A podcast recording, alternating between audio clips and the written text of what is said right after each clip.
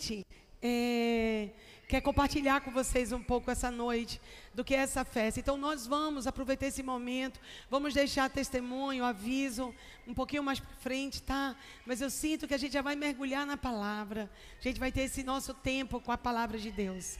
Amém? É, então, como eu estava falando antes, nós temos o menorá de sete hastes, que ele representa a criação, que foi em sete dias. Mas eu creio que alguns de vocês que gostam de estudar um pouco da cultura judaica, um pouco das coisas de Israel, vocês vão encontrar um menorá de nove hastes. E talvez você se pergunte, por que um menorá de nove hastes? Esse menorá de nove hastes está completamente relacionado à festa de Hanukkah. E é sobre isso que eu quero compartilhar com vocês agora. Espírito de Deus, eu peço que o Senhor acalme esse lugar. Que o Senhor coloque anjos aqui. Que a gente seja completamente cativado pela tua presença. Que a gente seja absorvidos pela tua presença, Espírito de Deus. Obrigada por não nos deixar. Obrigada porque foi uma promessa de Jesus que não nos deixaria órfãos, mas que ia nos preparar um lugar. Ia preparar o aposento para o encontro e o casamento da noiva com o noivo. Obrigada. Obrigado, Espírito Santo, porque tu tens cuidado de nós durante todos esses 2021 anos atrás. E você vai continuar cuidando de nós. Porque a promessa é: não te deixarei, não te desampararei, estarei contigo todos os dias, até a consumação dos séculos. Por isso eu te peço, captura o nosso coração, envolve o nosso coração nessa noite, para que não seja uma agenda a cumprir, mas seja um profético a viver, que seja um momento profético de encontro das nossas vidas com a tua. Que essa festa sinalize para nós uma rededicação do altar das nossas vidas. Em nome de Jesus. Amém. Família, é, Hanukkah quer dizer dedicação. Então, quando você escuta Hanukkah, você está escutando uma festa da dedicação. É, eu queria compartilhar com vocês, antes disso, é, sobre o período que aconteceu o Hanukkah. O período que aconteceu o Hanukkah foi o século II antes de Cristo. No século II antes de Cristo, havia um homem muito mau chamado Antigo Epifânio, também conhecido como o Louco. Antigo Epifânio era de uma, era de uma, de uma identidade muito perversa, maligna, um homem que no seu período foi como Hitler foi para nós na Segunda Guerra Mundial. Um homem sedento de sangue. O seu avô era um dos generais de Alexandre. O grande Alexandre de grande, das grandes conquistas, aquele Alexandre que tinha uma vida de moralidade, promiscuidade, que tinha uma cultura helenística. A cultura helenística era muito baseada no panteão grego, nos deuses gregos e eles praticavam politeísmo. Vocês sabem que foi o povo judeu que Deus escolheu através de Abraão para estabelecer o monoteísmo no mundo. Só o Senhor teu Deus adorarás, só a Ele servirás. E quando esse filho, neto de general, ele começou a ganhar territórios, e ele estava querendo invadir o Egito, e ele entrou realmente no Egito. E todos os lugares que ele passava era com grande destruição, é, destruição das cidades, das famílias. E quando ele olhou para Jerusalém, Jerusalém ali, a cidade do grande rei, a cidade iluminada, a cidade da promessa, não é? Ele olhou para aquela terra e ele desejou entrar naquela terra. Ele desejou roubar a Torá. Ele desejou matar judeus. E foi isso que ele fez. Ele começou a saquear Jerusalém, saqueou o ouro e a prata do templo. E ele começou a trazer a cultura helenística de imoralidade. Ele suspendeu os cultos diários. Os sacrifícios diários foram encerrados. Ninguém poderia mais ir para o templo. Ninguém poderia mais adorar ao único Deus. Ninguém poderia mais exaltar ao Senhor. E os povos que estavam ali começaram a ser massacrados começaram a ser perseguidos, até que, depois de todas as coisas que ele já tinha feito de mal, ele decidiu que ia concluir agora fazendo algo ainda pior do que tudo que ele já tinha praticado. Ele chegou no templo, aquele templo saqueado, aquele templo que ele fechou as portas, aquele templo que agora era um templo vazio, não havia mais cânticos, não havia mais os sacrifícios, não havia mais adoração, não havia mais a leitura da Torá. Agora ele disse: Eu vou sacrificar uma porca no altar. Ele sabia que para os judeus o porco era um animal sujo. Ele sabia o quanto os judeus detestavam a porca, como eles detestavam esse animal. E ele pegou exatamente a porca, simbolizando a imoralidade, simbolizando a sujeira, simbolizando tudo isso. E ele vai com a porca até o altar. E ele, quando está indo com a porca até o altar, existia um homem naquele lugar chamado, um homem chamado Matatias Macabeus, que ele era um sacerdote do templo. E ele disse: O que você está fazendo aqui? E ele disse: Eu vou sacrificar a porca no altar, no templo de Jerusalém. E ele disse: Você não tem um sacerdote para fazer isso. Até que se levanta um judeu de cultura helenística e diz: Eu sacrificarei a porca. Matatias não era um homem novo, ele não era um homem jovem, mas imbuído de uma ira santa, ele se levanta e ele mata o general que tentou levar a porca para o altar e também o judeu que estava traindo a fé em Deus, traindo o seu Deus, traindo o seu rei. E quando isso aconteceu, ali começou uma grande revolta, ali começou uma batalha uma batalha que ia durar três anos. Uma batalha sangrenta, uma batalha que foi intensa, porque a casa do Senhor estava fechada.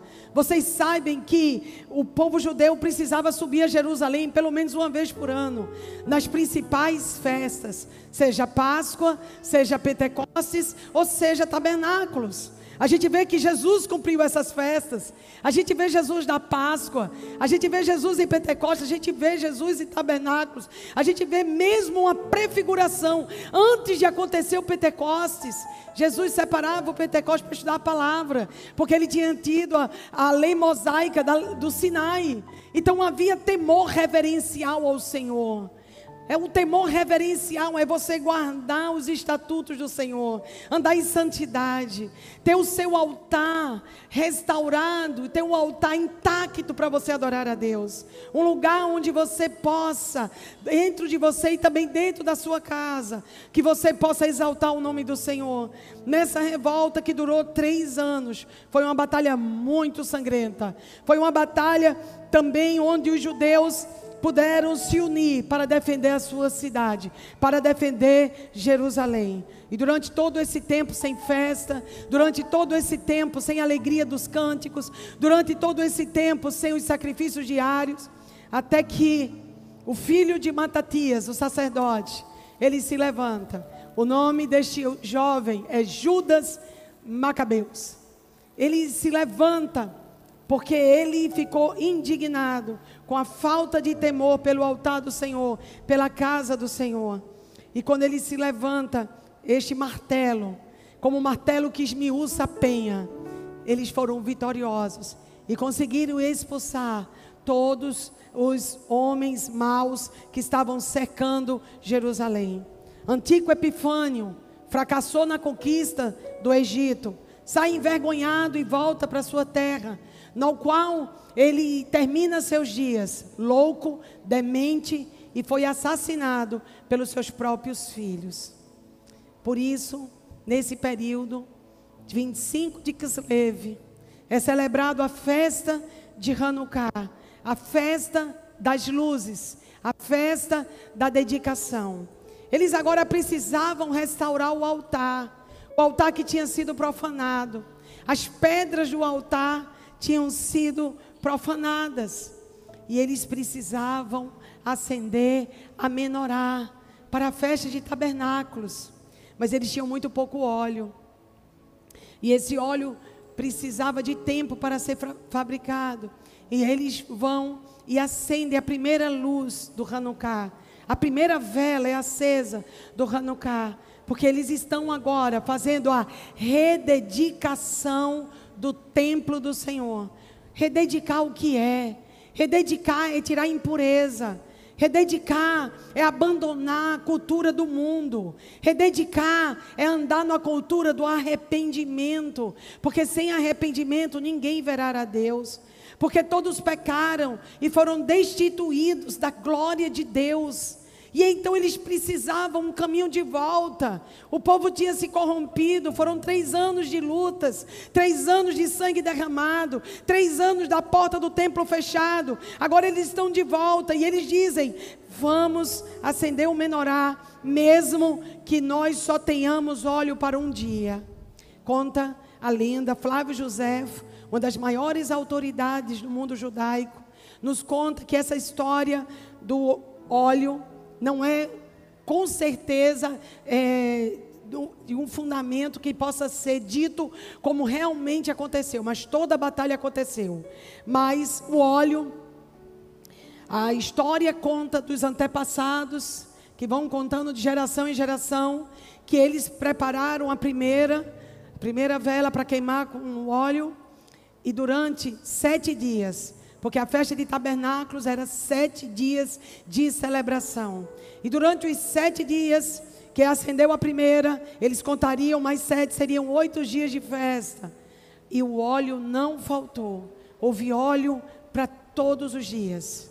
O óleo foi passado de um dia para o outro, e eles puderam celebrar a festa, puderam voltar a ler a palavra, puderam se arrepender, puderam jejuar, puderam fazer os sacrifícios diários. Houve conserto com a terra, o povo se alegrou e o altar foi rededicado. Por isso, eles passaram a celebrar no mês de dezembro no dia de 25 de Kislev, eles começaram a iniciar a festa da dedicação. Eles começaram a celebrar essa festa. É interessante, porque esse Hanukkah que é celebrado com nove hastes, uma das hastes, ela nunca é acesa.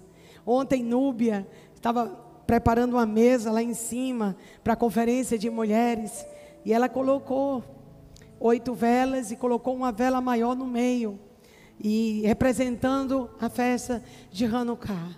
Quando a gente vê, é, mídia, por favor, se vocês puderem colocar um menorá, olha, esse aí está aceso, mas essa vela maior, essa vela principal, a gente acha que ela é a vela que é a mais importante, mas não é.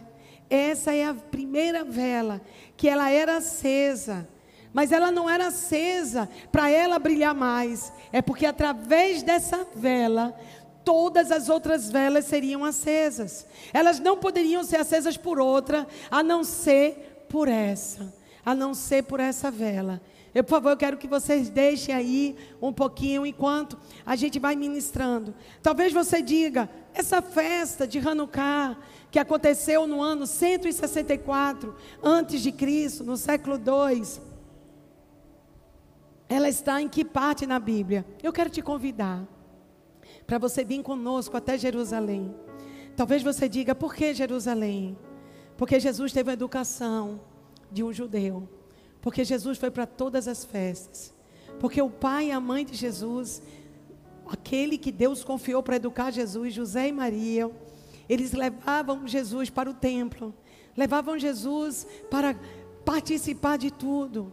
Porque a Bíblia diz que a salvação vem dos judeus. Porque a Bíblia nos diz que Jesus nasceu.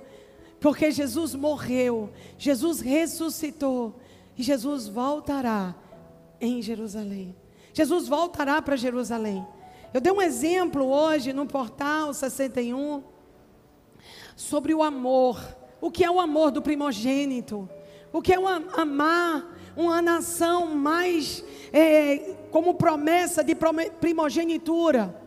Quem tem o primeiro filho aqui sabe, você tem o seu filho primogênito e você diz para ele: Meu filho primogênito, eu te amo. Alguém já disse isso para o primogênito? Eu te amo, primogênito. Você é o meu primogênito. Você veio primeiro. Eu creio que todos nós temos esse amor até que chega o segundo filho. E você olha para o segundo filho e você não pode dizer para o segundo filho: Você é meu primogênito. Ninguém diz isso. Você não pode dizer isso para o segundo filho. Você não pode dizer isso para o terceiro filho.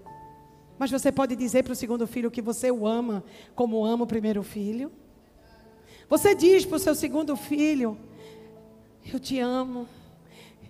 Quem tem filhos, eu tenho cinco filhos, eu não sei dizer qual, mas eu amo. Mas eu só posso dizer para o mais velho que ele é primogênito para o segundo, para o terceiro, para o quarto, para o quinto. Eu só posso dizer eu te amo. O amor diminuiu do primeiro para o segundo. Não, mas o chamado do primeiro é um. Deus amou Israel como primogênito.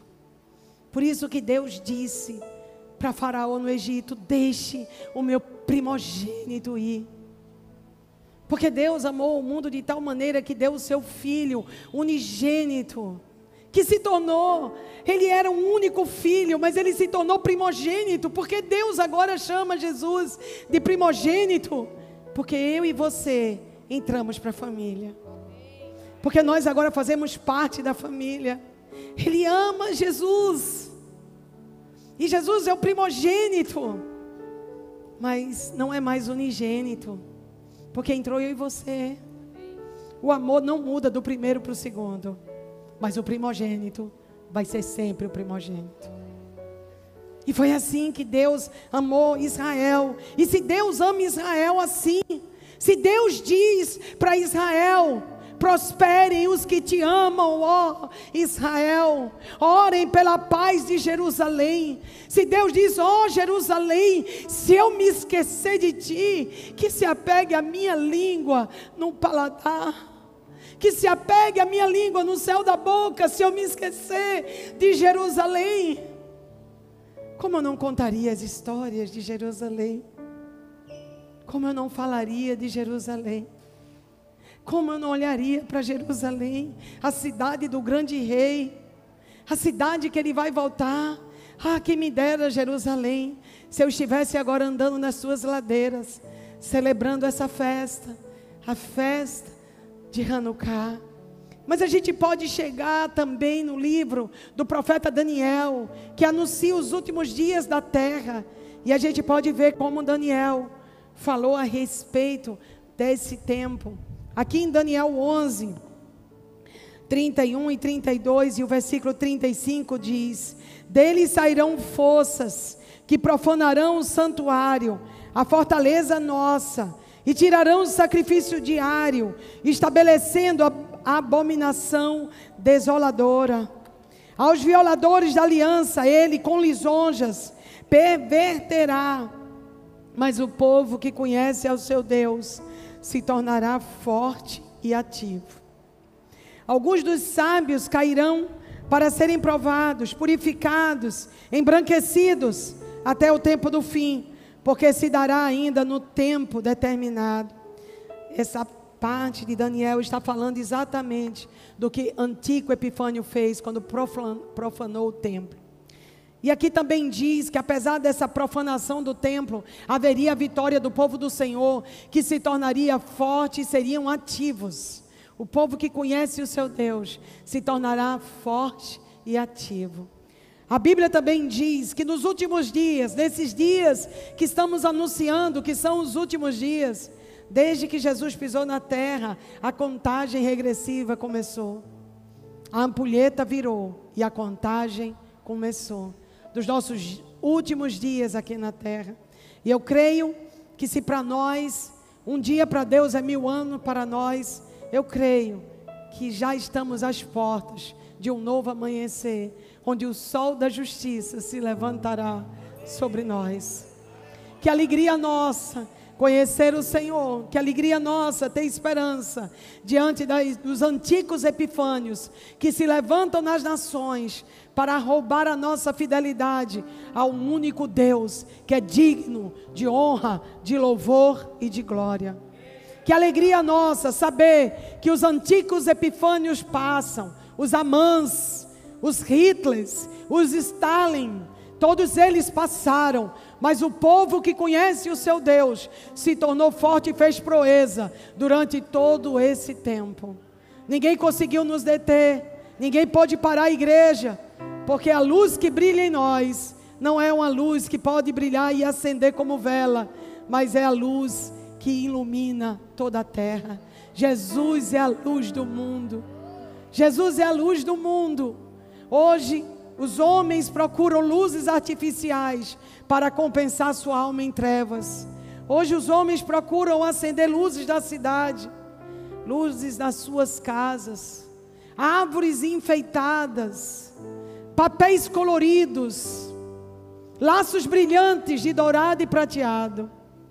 Nós buscamos a luz falsa, porque não temos enaltecido a verdadeira luz, a luz que vence as trevas, a luz que ilumina o mundo, a luz que rompe com a escuridão. Jesus é a luz do mundo. Os nossos finais de ano estão repletos de luzes e eu não sei de onde saíram. Um homem gordo, de barba branca, vestido de vermelho, conquista corações de crianças deficientes espirituais, carentes de alimento verdadeiro.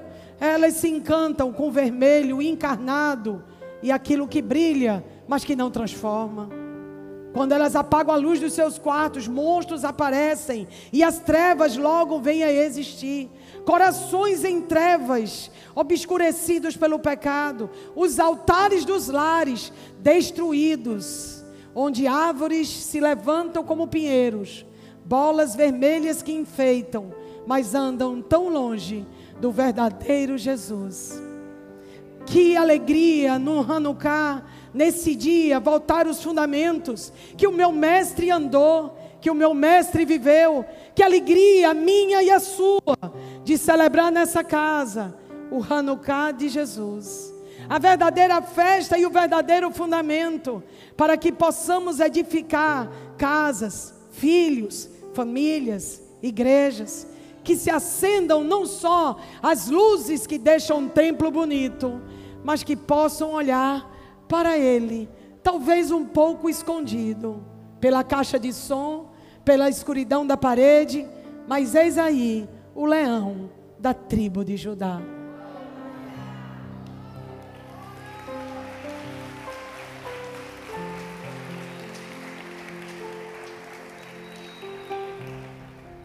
Daniel profetizou.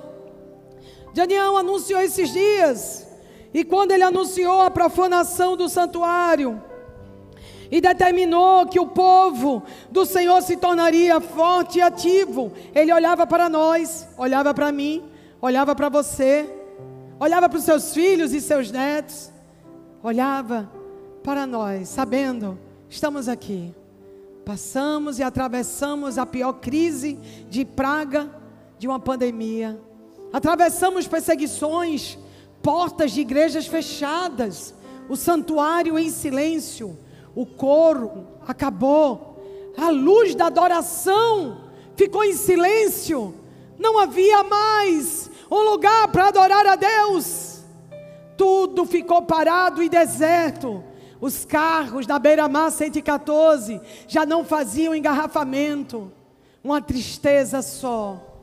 A igreja em silêncio, o governo poderoso se levantando mais uma vez como um antigo em nossos dias calaram a boca de pastores, fecharam a porta dos templos. Mas o povo que conhece o seu Deus se tornará forte e ativo. A praga vencemos, as portas reabrimos. Estamos no Hanukkah, rededicando a casa ao Senhor.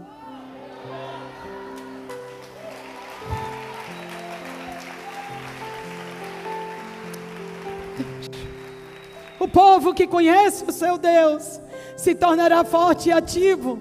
Mas nos últimos dias, nos últimos tempos, alguns dos sábios cairão para serem provados, purificados e embranquecidos até o tempo do fim. Embranquecidos quer dizer, eles ficarão claros, eles receberão luz. Esse tempo do fim anuncia o justo como luz. Brilha, Jesus, brilha em mim. Faz brilhar, Jesus, a tua luz em mim. Um dos grandes problemas no meio artístico, do qual eu tive a a experiência e o laboratório de participar um pouco, não do que se vê hoje, artistas de meia tigela, mas eu, o Senhor permitiu na minha escola da vida, do deserto, estar diante de alguns artistas de cunho mundial.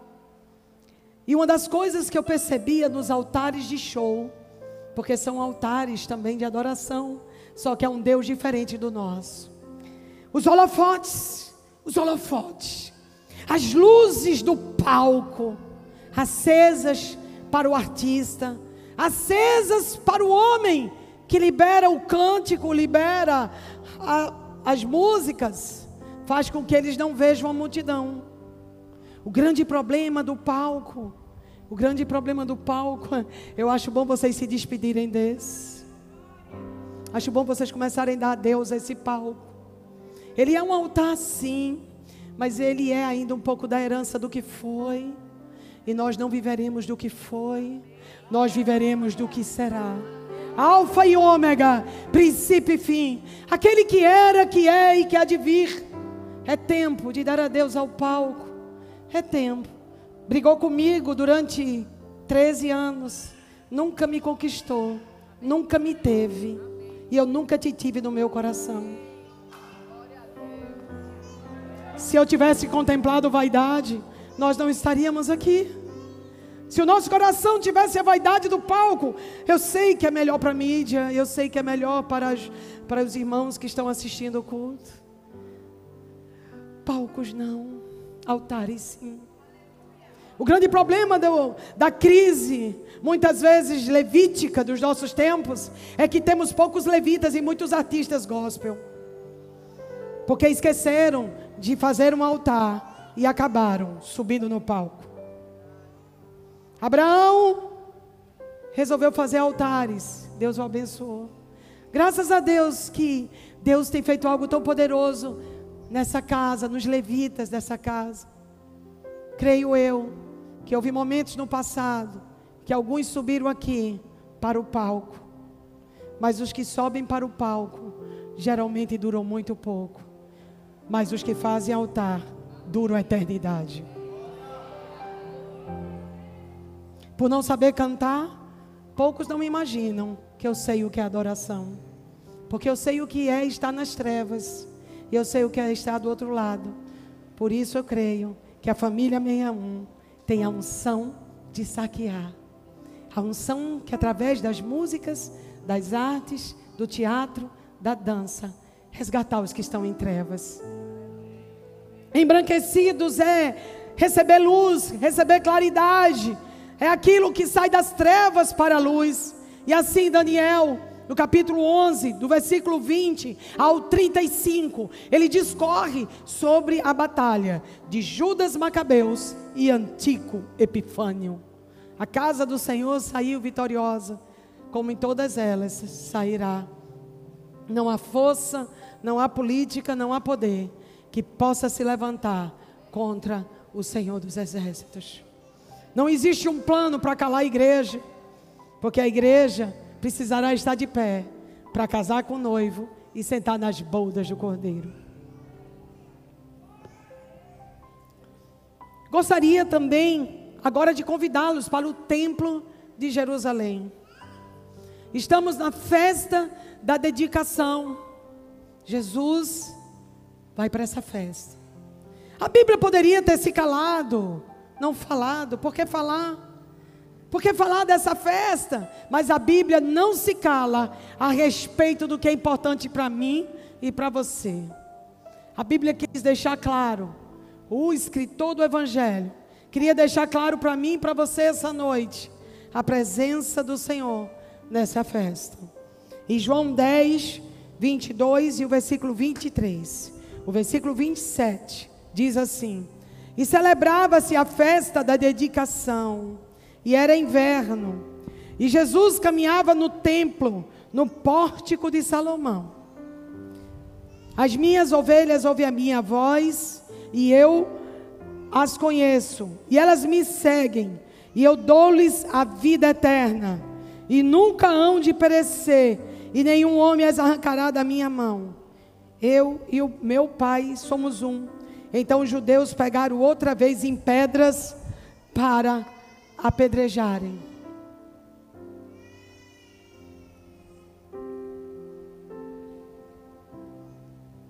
A referência dessa palavra, a referência de Jesus na festa da dedicação em dezembro, entrando pelo pórtico de Salomão, subindo aquelas escadas. Eles estavam com menorá para ser aceso. Cada dia da festa acendia uma vela. Cada dia era uma vela acesa, até que se completasse todas as velas. E Jesus está trazendo uma palavra, Jesus está declarando uma palavra. Jesus está nessa festa porque os judeus ainda estavam tentando assistir, acender o menorá. Estava tentando ainda mais uma vez acender o Hanukkah. E eles não percebiam que não era mais necessário, que chegaria o dia que não seria mais necessário acender o Hanukkah, por isso que nós temos e não acendemos. Por quê? Porque Jesus já é a luz do mundo. Então nós não precisamos mais de vela para iluminar o nosso caminho, porque Jesus é o caminho, Jesus é a verdade e Jesus é a vida. Então nós não precisamos mais de luzes artificiais, porque um dia o sol escurecerá e a lua se tornará em sangue, as estrelas dos céus cairão. E quando tudo isso acontecer, talvez você pergunte: nós teremos trevas na terra? E eu te direi: não, porque a verdadeira luz, o sol da justiça, estará de pé. É por isso que nós não precisaremos mais nem do sol, nem da lua, nem das estrelas, porque Jesus é a luz do mundo, e Ele estará de pé como o sol da justiça, para que a gente possa celebrar, para que a gente possa se alegrar. Hanukkah não é uma festa histórica, Hanukkah é uma festa profética, Hanukkah é a festa que anuncia a rededicação, a restauração dos sonhos de Deus para nós. Quando nós andamos em trevas, Estamos viajando. Quantas vezes eu e Fofinho estivemos viajando e a, o território era escuro. Não tinha nada, nenhuma luz. Não havia nenhum poste, não havia nada. Até que no meio daquela estrada escura, daquela estrada perigosa, a gente olha para o monte, olha lá longe e vê uma pequena luz brilhando. Aquela luz brilhando se torna o nosso norte se torna a nossa esperança. A Bíblia diz que ninguém pode esconder uma luz, um, um, um candeeiro que foi acendido, não pode ser escondido nem colocado debaixo de uma cadeira. Que a gente deve brilhar para os homens, deixar que a luz de Cristo brilhe para os homens. Porque quando há uma escuridão muito grande, basta acender uma luz que as trevas dissipam. Se você está em trevas, que esse Hanukkah possa ser o dia que você diz: Eu acenderei a luz. A luz faz as trevas fugirem, porque as trevas não prevalecerão contra a luz, mas a luz prevalecerá contra as trevas. Quando o mundo estiver em trevas, nós seremos uma luz para este mundo também, porque a luz de Cristo brilha em nós. A luz de Cristo brilha em nossas vidas, para que outros também não tenham medo de brilhar. Não tenha medo de brilhar. Hoje eu estava vindo para cá, eu estava com a cara de tão cansada. E eu pedi a Sara. A Sara sempre me oferece. Fofinha, quando você precisar fazer o olho, eu faço. Eu, quero servir, eu quero te honrar. Sara é uma, uma fofa, né? E eu estava vindo para cá hoje de manhã, eu passei uma mensagem para a Sara disse: Sara, você pode fazer meu olho hoje? Jogar um pó no meu rosto? Ela disse, fofinha, será a maior alegria. Eu disse, eu quero que você faça isso hoje. Ela fez bem mais do que eu pedi, sabe? Mas por que eu fiz isso hoje? Porque eu queria vir hoje para cá bem linda. Eu queria vir hoje aqui brilhar para Jesus. E eu queria que você se inspirasse nessa minha decisão. Para você também não ter medo de brilhar para Jesus. Coisas que Deus lhe deu coisas que Deus lhe abençoou, coisas que Deus deu a você e você está escondendo, coisas que Deus favoreceu você e talvez você tenha medo, não tenha medo de brilhar para Jesus.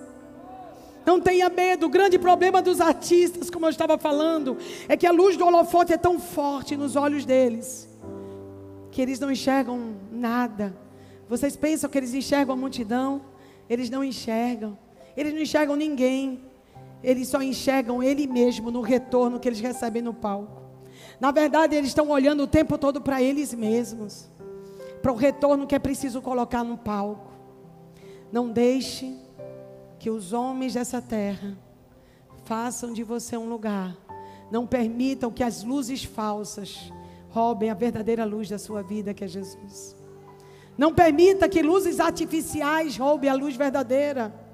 Não permita que luzes momentâneas roubem a verdadeira luz da sua vida. O grande problema dos artistas é esse: o palco deixa você com o foco distorcido com a pupila dilatada, voltados para si mesmo. O grande problema é esse, que muitas vezes a nossa visão ficou distorcida pelos aplausos, pelo brilho do mundo falso. Quantas vezes a gente vai comprar uma coisa na loja e a gente nem percebe. A gente entra na loja e a gente vê um objeto na loja, é tão bonito. É tão bonito. E a gente decide levar aquele objeto para casa. E a gente leva o objeto para casa, às vezes pode ser um anel, às vezes pode ser um sapato. E você chega em casa e quando vai tirar para usar, você diz: Meu Deus, na vitrine era tão bonito, aqui está tão bonito assim. Na vitrine era tão grande, e aqui não é o que eu imaginava ser. Eu descobri que nas lojas se usam luzes específicas para dar um brilho maior, algumas coisas que você vai acabar levando para casa sem precisar. A luz falsa do mundo vai, vai fazer você ser seduzido por ela e adquirir coisas que não era da luz verdadeira. Eram luzes fabricadas para enganar seu coração para distrair você da luz do mundo. Precisamos ter cuidado. Precisamos vigiar. Essa luz falsa está em todos os lugares hoje. Você pode ir nos centros comerciais. Você pode ir nas ruas da cidade. Os pobres continuam com fome. Por isso, dia 21, nós vamos fazer um grande banquete no Marco Zero para os moradores de rua e a gente conta com você. Você trazer presente para as crianças, você trazer presente para os adultos, você trazer coisas. Fofinho falou uma coisa linda hoje no portal. Você trazer do alimento que você vai botar na sua mesa. Traga um desses também. Para a gente colocar no, na mesa do órfão, da viúva, do pobre, do necessitado, dos nossos irmãos. E a cidade se gasta demais com a árvore de Natal da cidade. Um dia desse eu vi uma reportagem do preço que o prefeito está pagando. No intuito, no intuito de não ter a luz verdadeira, nós acabamos comprando várias luzes falsas ao longo da nossa vida. Entramos no shopping, encontramos um menino desprotegido, numa manjedoura, indefeso, incapaz, vencido. Na maioria das vezes, os presépios são armados aos nossos pés. Olhamos como um um pé de cacto. Olhamos como uma flor que hoje desabrocha e amanhã já não existe. O meu rei não está em defesa no presépio. O meu rei, ele tem seus cabelos como fogo. O meu rei, os seus cabelos são como neve. O meu rei, ele está vindo vitorioso. Na sua coxa está escrito: Rei dos Reis, Senhor dos Senhores. O meu rei não é indefeso numa manjedoura. O meu rei, avise as suas crianças, avise a sua família. É luz falsa. A verdadeira luz está chegando. A verdadeira luz está se aproximando. Ele está voltando. Prepare o caminho do Senhor. Ele é o Rei dos Reis. Ele é o Senhor dos Senhores. Ele não vem como ovelha. Ele vem como rei. Ele não veio como um menino numa manjedoura. Isso é herança romana. Nós não somos de Roma, nós somos de Jerusalém. Nós temos um rei, a cidade do grande rei. Hoje nós anunciamos a menorá. Amanhã nós estaremos com ele, com a própria luz do mundo. Sentaremos com ele, celebraremos com ele. Não mais vamos contar fatos históricos que apontam para o profético. Nós vamos viver o profético que aponta para a eternidade. Mas enquanto a eternidade não chega, eu me esforço em suor para dar um pouco de história para anunciar o que está por vir. Porque ai que não tivesse quem contasse histórias, não teríamos um futuro a sonhar. Salmo 78 diz: Não me calarei, contarei à geração futura os feitos do Senhor. Uma geração louvará a outra. Os poderosos atos do Senhor. Se você desistir de contar a história, você matou os sonhadores. Histórias acordam sonhadores. Histórias estabelecem a visão do amanhã. Porque a história me garante do que foi e se existiu o que foi, existirá o que está por vir. É por isso que Jesus, ele não é só o futuro, mas ele é o alfa e o ômega, o princípio e o fim. Aquele que era, o que é e o que há de vir. Jesus não só é as festas, mas Jesus é a própria festa e anuncia as festas que virão. O homem não será um homem inteiro e não viverá em plenitude e propósito, até que ele não saiba de onde veio, aonde está e para onde vai. Quando olhamos de onde viemos, anunciamos onde estamos e sonhamos para onde vamos. Um homem sem norte é um homem sem passado, sem fundamentos. Por isso que Efésios 2:20 diz que estamos fundamentados, bem plantados, edificados sobre os fundamentos dos apóstolos e dos profetas, do qual Cristo é a pedra angular, a pedra principal, a pedra de esquina, fundamentados nela, nós seremos fortalecidos e não haverá vendavais, maremotos, pandemias, governos, autoridades, principados, potestades, dominadores desse mundo tenebroso, que possa nos tirar de sermos palmeiras, plantadas na casa do Senhor, sempre verdejante e viçosas. Que alegria nossa de ter encontrado Ele. Que alegria nossa de não ter passado tantas coisas na nossa vida em vão. Porque apesar de todas as péssimas escolhas, uma boa escolha pode valer por toda a nossa vida. Eu fiz uma boa escolha por Jesus. Você fez essa escolha já? Para onde eu irei? Se só tu tens as palavras de vida eterna. Para onde eu irei, meu rei? Para onde eu irei, meu Senhor? Povo, não posso viver longe de ti. Não posso ficar longe do teu amor. Para onde eu irei? Aleluia.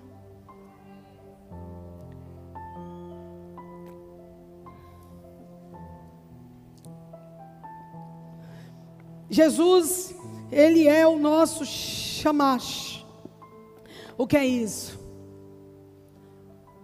Está vendo a vela mais alta, a principal? A vela mais bonita, que mais destaque? Talvez a gente pense que ela é mais importante, mas eu já disse a vocês que ela não é. Ela não é a vela mais importante. Ao contrário, ela está aí para ser a vela serva. Como? Ela está aí para ser a vela serva. O que a vela serva? Ela desiste de brilhar para que as outras possam brilhar. Ela está aí para acender as oito velas. Quando a gente fala que Jesus esteve na festa da dedicação, ele estava dizendo: Eu sou a vela serva. Embora eu sendo Deus, eu me tornei servo. Embora eu tendo toda a autoridade, eu abri mão da glória do meu Pai para vir estar com os homens e tomei a forma de servo.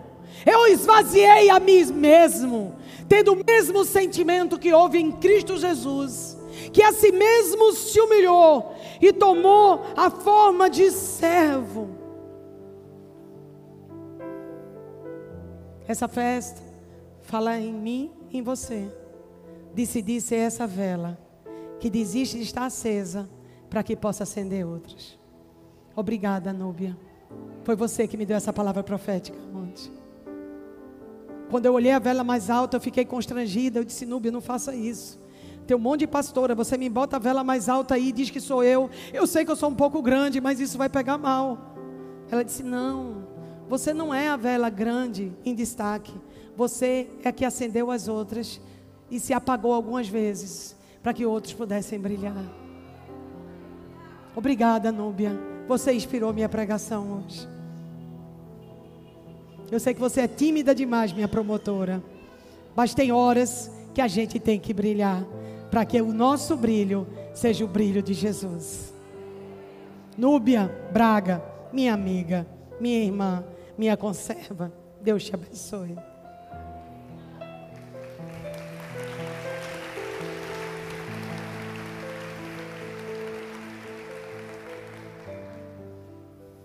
Jesus se tornou a vela serva.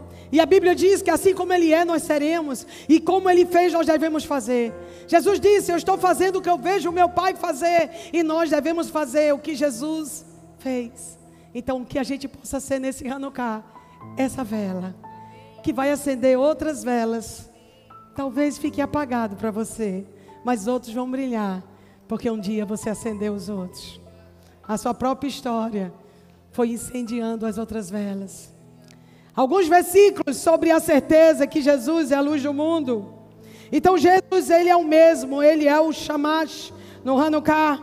É por isso que ele pôde dizer, quando entrou naquela festa da dedicação e ele anunciou que era a luz do mundo. Então Jesus tomou a falar-lhes e disse: Eu sou a luz do mundo. Quem me segue não andará em trevas, mas terá a luz da vida.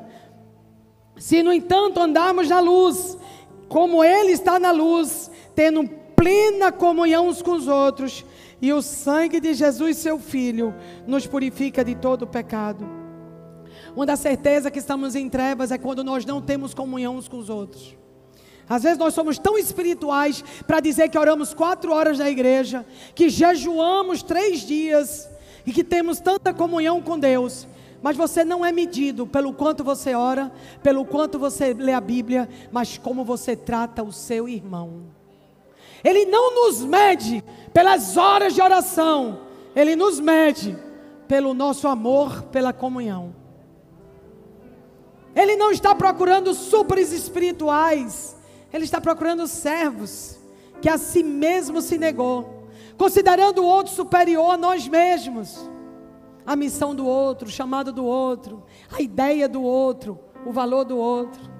Espiritualidade não é o que você faz com o que Deus lhe deu, é como você reage quando seu irmão não lhe dá o que você quer. A espiritualidade é medida no amor que você tem pelo seu irmão. Porque se você não ama o seu irmão, você está em trevas. A questão não é tolerar, a questão é amar. Não é tolerar, é amar.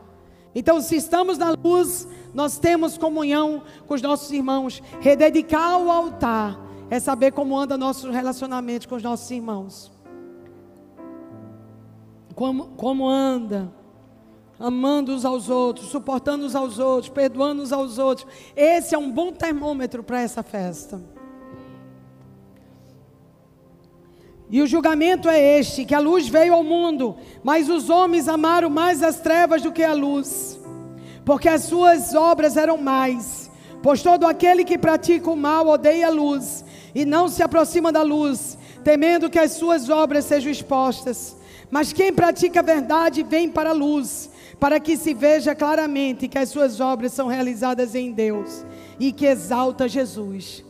João 3,19: As obras que você pratica é a luz de Deus brilhando em você.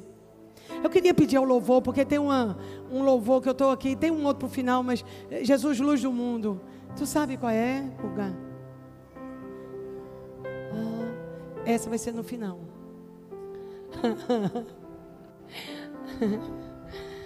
Eita Deus. Mas eu sei que tem um louvor lindo. Aquela.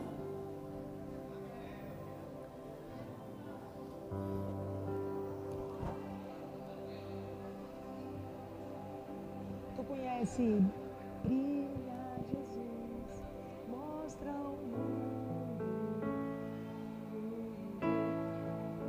O de Deus vem sobre nós, faz andar. Hum, eu já estou ouvindo os anjos. Jesus, mostra o mundo a luz de Deus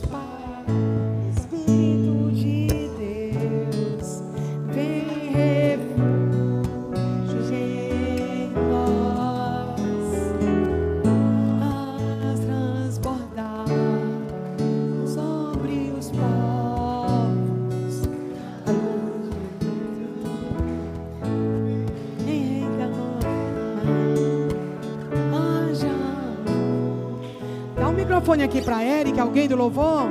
Arruma um microfone para Eric. Louvor, levitas. Aí fica Guga e Eric. Se aperre não, Guga, vai chegar socorro aí. Louvor de prontidão. Cinturão de fogo, apóstolos. Para conquistar territórios. Tribo de Judá na frente. Eu sou de Gade, eu sou de guerra. Vocês entram e eu faço guerra. Rebalabaxerebalabaçou.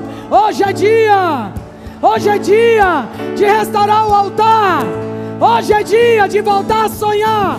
De tomar os territórios que foram roubados. Que foram colocados sobre trevas. As casas trancadas. Os corações feridos. Os lares partidos. Preparem-se. A luz chegou. E as trevas vão sair tribo de Judá, apóstolos, que a tribo de Gade está com cara de leão, com espada na mão, para tomar o território. Rebalabaxé. Vejo a luz do Senhor que brilha bem no meio das trevas brilha. Jesus Cristo é a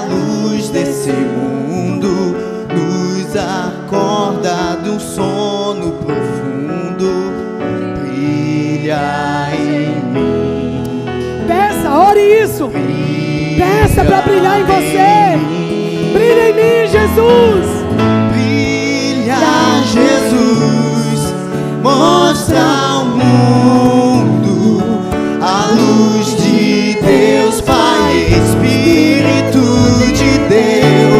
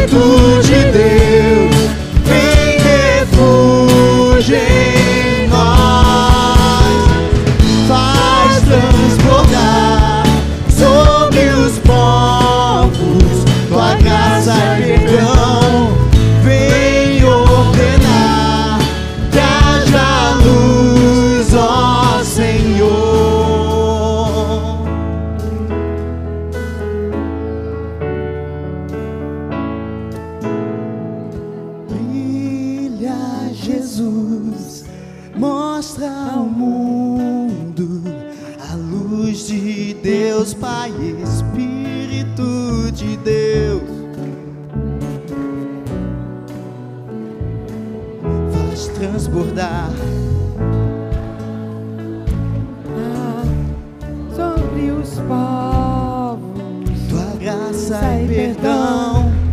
Vem ordenar que haja luz, ó Senhor. Aleluia! Aleluia!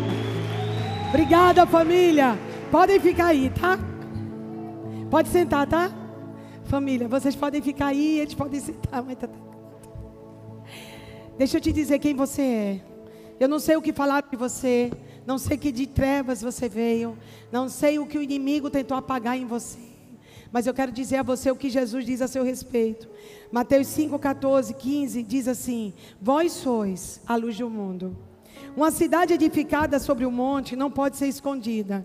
Igualmente, não se acende uma candeia, para colocá-la debaixo de um cesto. Ao contrário, coloca-se no velador e assim ilumina todos que estão na sua casa. Assim, deixai a vossa luz resplandecer diante dos homens, para que vejam as suas boas obras e glorifique o vosso Pai que está nos céus. Eu oro para que a sua luz volte a brilhar. Eu oro para que a luz que está em você seja uma luz que vai iluminar a cidade. Que Recife seja conhecido como a cidade que tem mais luz.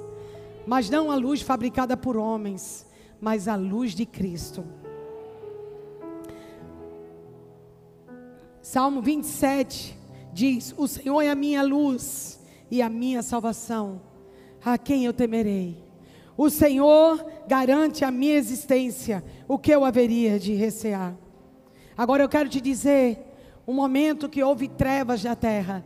Eu estou concluindo a ministração sobre Hanukkah. Momento de trevas diz assim: E desde a hora sexta houve trevas sobre toda a terra, até a hora nona. Perto da hora nona, exclamou Jesus em alta voz, dizendo: Eli, Eli, amá sabactami, isto é, Deus meu, Deus meu, por que me desamparastes? E Jesus, clamando outra vez com grande voz, rendeu o espírito. E eis que o véu do templo se rasgou em dois, do alto a baixo.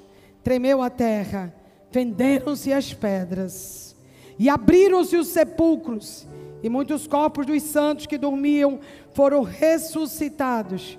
E saindo dos sepulcros, depois da ressurreição dele, entraram na cidade santa e apareceram a muitos. No momento da crucificação de Jesus, no momento que ele gritou, no momento que ele deu o seu último grito, Eli, Eli, sabactami, Pai, por que me desamparaste? Naquele momento, aquele que veio para ser a luz do mundo, ele se encontrou em trevas, ele se encontrou em completa escuridão, porque a escuridão é a ausência de Deus, a escuridão é a ausência da presença de Deus. Naquele momento, o pai precisou se afastar do filho, porque o filho estava entrando na região das trevas, estava entrando no Hades para tomar a chave de Satanás. Nesse exato momento que Jesus rende o seu espírito ao Senhor, não o tomaram, ele entregou. O véu do templo, costurado em 72 tecidos, alto, foi rasgado do alto a baixo. Rojas se fenderam. E o Hades, o Hades, os judeus enterravam seus mortos no chão. O Hades foi aberto, a escuridão foi aberto. Tal era a luz que ia romper com a morte e a ressurreição de Cristo, que o próprio Hades começou a cuspir os santos, começou a se levantar dos mortos os santos. Eu não estou te dizendo que se levantou Lázaro. Lázaro se levantaram. Lázaro se levantou no seu corpo mortal e morreu de novo. Eu estou falando o Hades abrindo e levantando corpos glorificados como haveremos de ser. Eles não voltaram para suas casas, eles não voltaram para suas vidas, porque eles já estavam com o corpo glorificado. Quando Cristo morreu, quando Cristo se entregou, a luz do mundo irrompeu até o Hades, irrompeu o Hades, rompeu a morte, rochas fendidas, terremoto na terra, o Hades entregando os corpos glorificados. Essa mesma luz está aqui hoje e ela vence a morte. Essa mesma luz que brilhou, que entrou no hospital e levantou Liz. A mesma luz que esteve no hospital. A mesma luz que levantou você do meio dos mortos. A mesma luz irrompeu naquele dia. E ela irrompe aqui de novo mais uma vez. Quando nós declaramos os fundamentos dessa festa e celebramos aquele que era, que é e que há de vir. O Senhor está aqui mais uma vez, declarando: deixe a sua luz brilhar, não esconda mais a certeza que Ele nos chamou é a certeza que Ele já venceu as trevas. Jesus venceu a morte. Jesus venceu o pecado. Jesus venceu o diabo. Jesus venceu a escuridão. E quem anda em Cristo não teme a escuridão. Essa não é uma festa particular. Essa é uma festa das nações. Essa é uma festa que a gente vê em Isaías 60. Eu amo Isaías 60.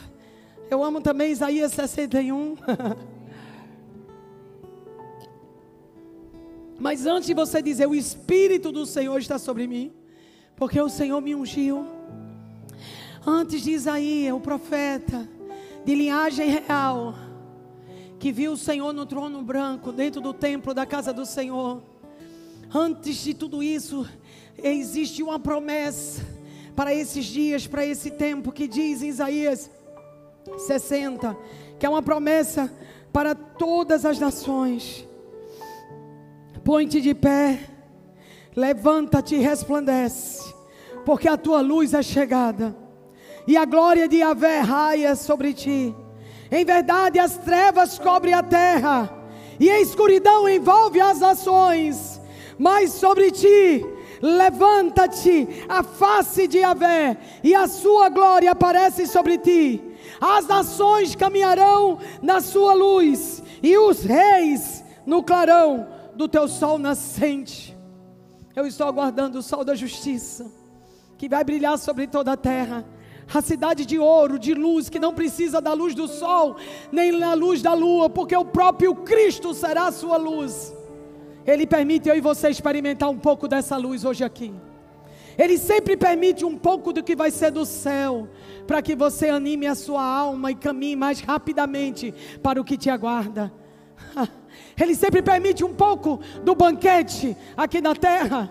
Quando eu estou aqui no culto, eu provo um pouco do banquete do que será, para que eu possa me alegrar no que vamos existir. Outras coisas tão importantes aconteceram no Hanukkah e eu quero citar só três delas. A primeira, 2.200 anos depois da primeira festa de Hanukkah, Jesus entrou no templo e andou sobre as pedras que foram contaminadas, como se dissesse assim: Eu estou purificando.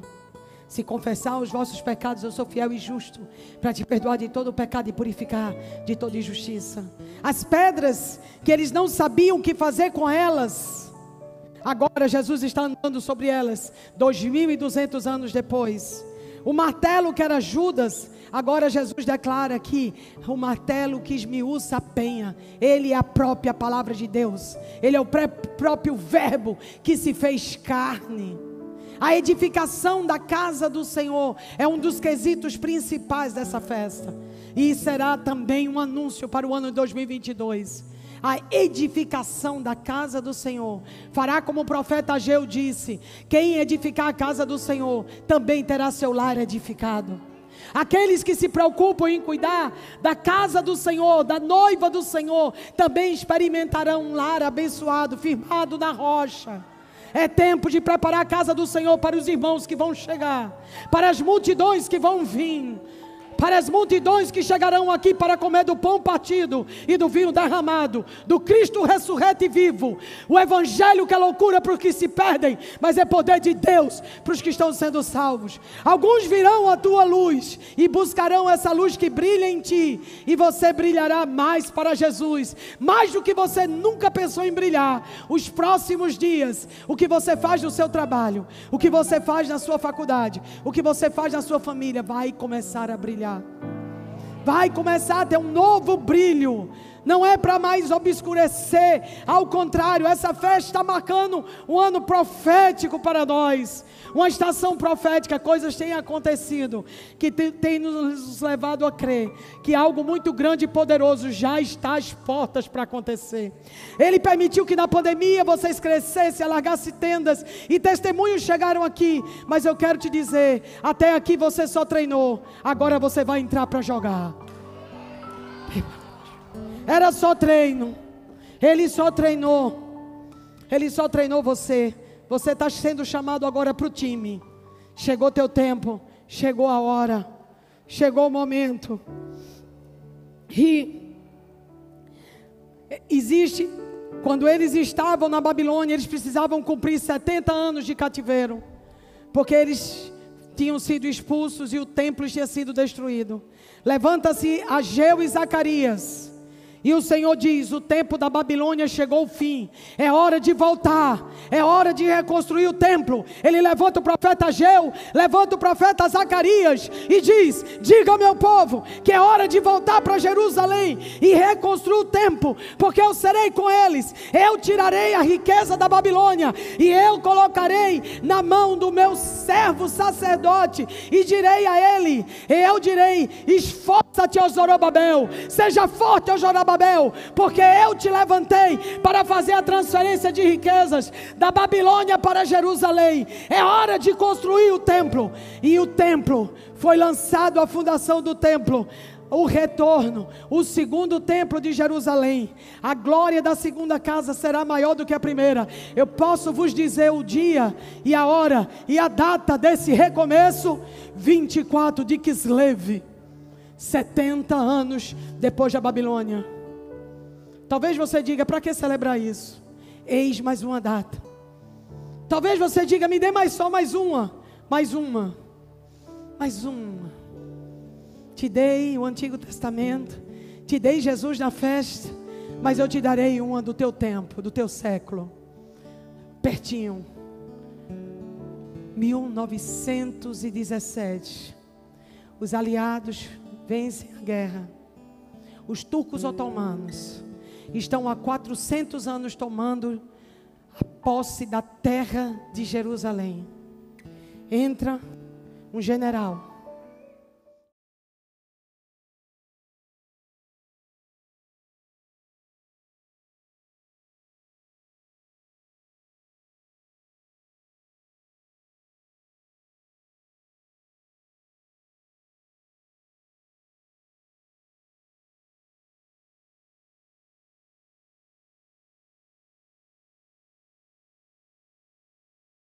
e vou atirar contra os muros da cidade santa.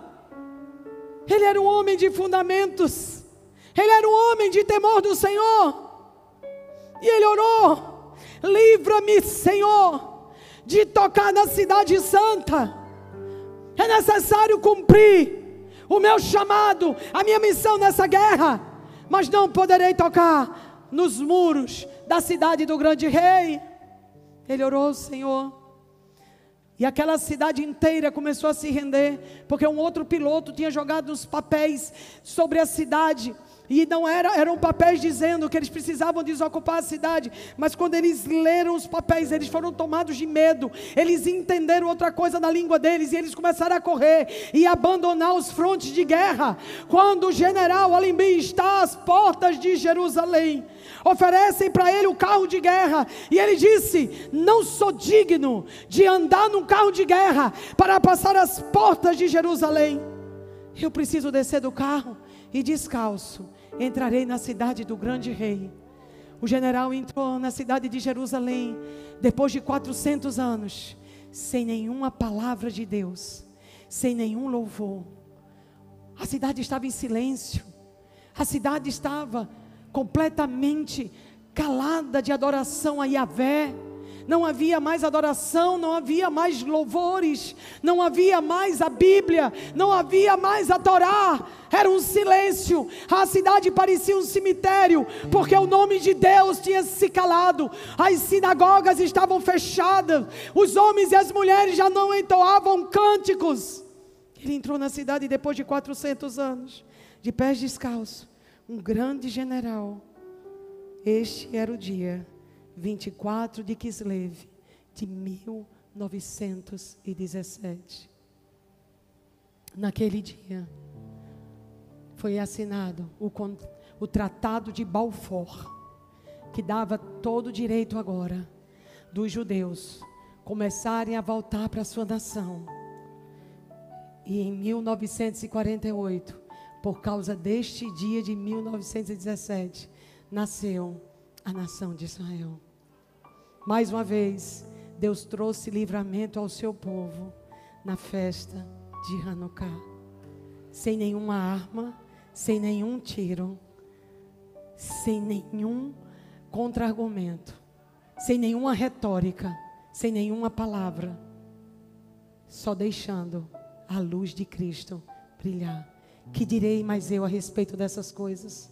Me calarei, voltarei ao meu lugar e deixarei vocês pensar: se Cristo é por nós, quem será contra nós? Feliz Hanukkah. A Ele. Até. Eu quero te convidar para ficar de pé e você cantar uma canção de amor ao Senhor, uma poesia ao Senhor essa noite. Eu quero te convidar que você mantenha atitude de temor reverencial ao Senhor, porque estamos preparando a rededicação dessa casa. Estamos rededicando o altar do nosso coração e a família 61 ao Senhor. O que faremos nós se estamos na casa do grande rei? Um general se dispôs de seus carros de guerra e entrou humilhado e humilde. E ele provou de uma das maiores restaurações mundiais que uma nação pode ter. Uma nação sem balas, sem canhões, foi devolvida ao seu povo. Hoje eu oro para que o que é seu seja devolvido. Eu oro para que seu altar seja restaurado. Eu oro em nome de Jesus que altares da sua família sejam restaurados essa noite. A paixão, o amor violento pelo Senhor seja mais uma vez tomado o seu coração. Eu oro em nome de Jesus que a sua luz possa brilhar. Que essa festa, a consagração dessa festa, a consagração do altar da casa do Senhor nessa noite, que esse altar, que eu sei quem o Senhor escolheu para estar aqui essa noite. Oh possa ser restaurado. Possa ser restaurado, que a gente possa confessar os nossos pecados. O que está no seu altar que é pecado, que é sujeira, que é porco. Antigo Epifânio colocou um porco. Qual é a sujeira que está no meu altar e no seu? É a falta de perdão. É você não dar prioridade a Deus. É os seus pensamentos. O que é que está hoje no seu altar que precisa sair? Essa é uma noite que você precisa restaurar seu altar com o Senhor. Essa é uma noite que nós, pastores dessa casa, queremos reconsagrar esse altar ao Senhor. Eu quero convidar os pastores para vir aqui à frente, porque nós, essa